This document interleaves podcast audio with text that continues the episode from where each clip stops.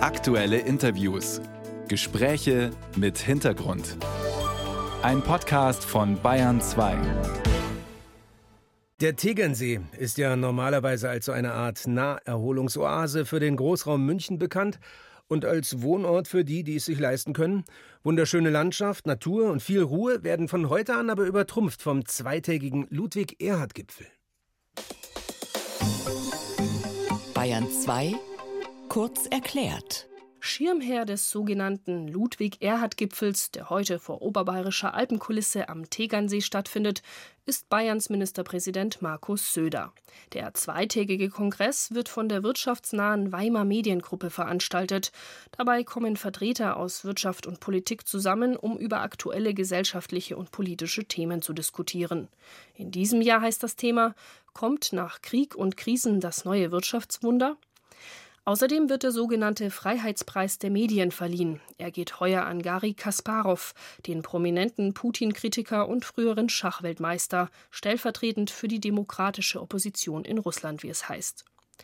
Beim Gipfel sind auch die Spitzen der Regierungsparteien dabei.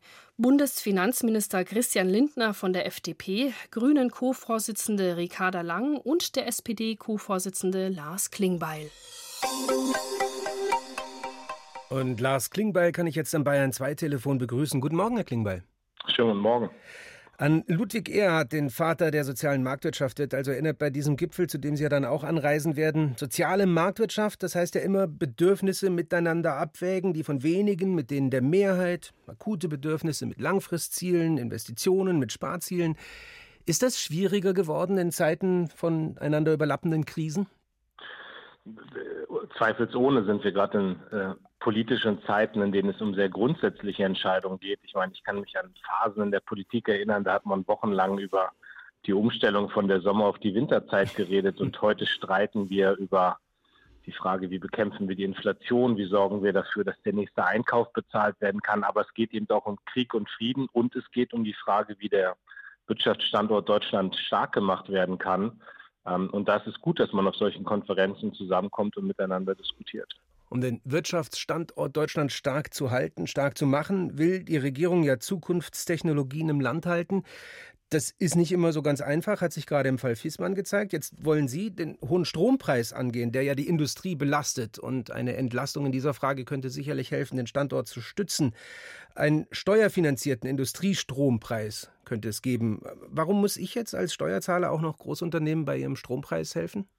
Weil es im Interesse von uns allen ist, dass wir eine starke Industrie, die wir zweifelsohne in Deutschland haben, dass wir die hier halten. Und die Industrie steht die nächsten 10, 15 Jahre vor großen Umbrüchen. Wir wollen, dass äh, wir den Weg ins erneuerbare Zeitalter schaffen. Wir reden davon, wie Digitalisierung gelingt. Also wir haben eine doppelte Umstellung, Digitalisierung plus Klimaneutralität als Ziel. Und wir sehen, dass die Amerikaner beispielsweise 450 Milliarden in die Hand nehmen mit dem Inflation Reduction Act. Wir mhm. sehen, was China wirtschaftspolitisch alles macht. Und wissen Sie, wenn wir in zehn Jahren gemeinsam feststellen, dass wir alle großen Industrieunternehmen haben davonziehen lassen, weil die Investitionen nicht hier in Deutschland oder in Europa getätigt werden, hier die Arbeitsplätze verloren gehen, hier auch der Wohlstand und das Wachstum verloren gehen, dann verlieren wir als Land insgesamt. Und deswegen müssen wir ein Interesse daran haben, unsere Industrie stark zu machen. Das, ich erwarte auch viel von denen. Die müssen sich auch wandeln, die müssen sich auch anstrengen.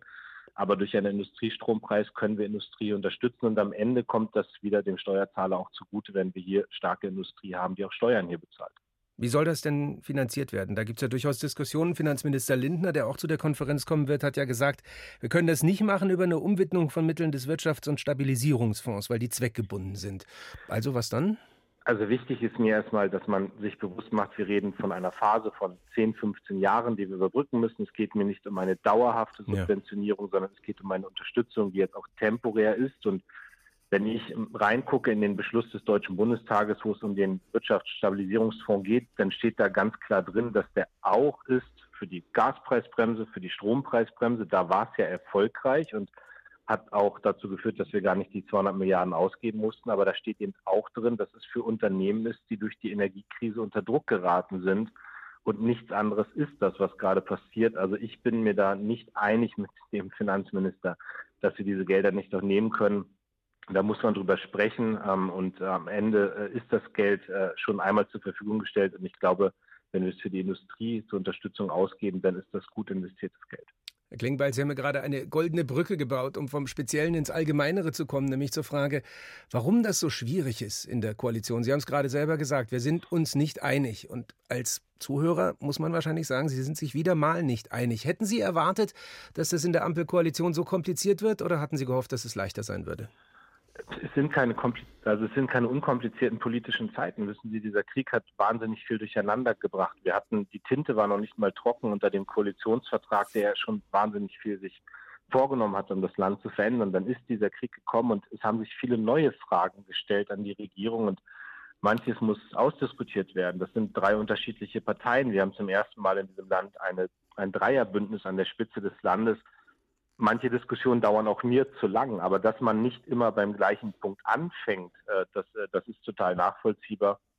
Und wissen Sie, wenn ich aufs letzte Jahr gucke, drei Entlastungspakete, Gas- und Strompreisbremse, das Sondervermögen von 100 Milliarden, die LNG-Terminals, also wir haben ja wahnsinnig viel auch im letzten Jahr geschafft, ähm, aber mancher Streit, der zu lange gedauert hat, äh, der hat das dann überschattet und das ist nicht gut, aber ich bin mir sicher, am Ende wird die Ampel auch ein kraftvolles Paket auf den Weg bringen, um die Industrie in Deutschland zu unterstützen. Also da habe ich gar keinen Zweifel dran. Und das wird nicht zu lange dauern, wie Sie es gerade selber formuliert haben? Wir wissen ja, dass der Zeitdruck da ist und ich, ich bin mir sicher, das wird jetzt auf dem Gipfel am Tegernsee auch ein klares Signal von Vertretern der Industrie sein. Ich habe das Ganze jetzt am 1. Mai, als ich unterwegs war, auch auf äh, Gewerkschaftsveranstaltungen an ganz vielen verschiedenen Stellen gehört auch von den Arbeitnehmervertretern, dass die Zeit wirklich äh, rennt. Die Investitionsentscheidungen werden jetzt getroffen. Und wissen Sie, ich bekomme von ganz vielen großen Unternehmen gerade die Rückmeldung, dass Investitionsentscheidungen jetzt gerade gegen Deutschland getroffen werden. Hm. Und das ist ja etwas, da kann man die Augen nicht vor verschließen. Das sehen unsere Koalitionspartner, das sehen wir. Und äh, deswegen ähm, hat Robert Habeck ja angekündigt, dass er sehr schnell jetzt einen Vorschlag auch für den Industriestrompreis machen wird. Ich unterstütze das und bin mir sicher, dass wir dann in guten Gesprächen in der Regierung auch eine Lösung finden. Dann stelle ich Ihnen jetzt die Frage, die kein Spitzenpolitiker gerne beantwortet. Wie ist der Zeitrahmen? Wie lange dauert das? Das kann ich Ihnen nicht beantworten. Wenn es nach mir geht, so schnell wie möglich. Ich habe jetzt gerade in einem Interview gesagt, der Industriestrompreis muss innerhalb der nächsten zwölf Monate kommen. Das ist meine feste Überzeugung. Und das wäre ja auch schon Signal, wenn äh, die Industrievertreter, die jetzt Investitionsentscheidungen treffen, sehen, die Regierung arbeitet daran, aber zwölf Monate ist schon eine realistische Zeitspanne. Zwölf Monate also bis zum Industriestrompreis. Lars Klingbeil war das im Gespräch mit der Bayern 2 Radiowelt, der SPD-Co-Vorsitzende. Herr Klingbeil, vielen Dank. Schön, dass Sie Zeit für uns hatten. Danke. Alles Gute. Tschüss. Danke Ihnen auch.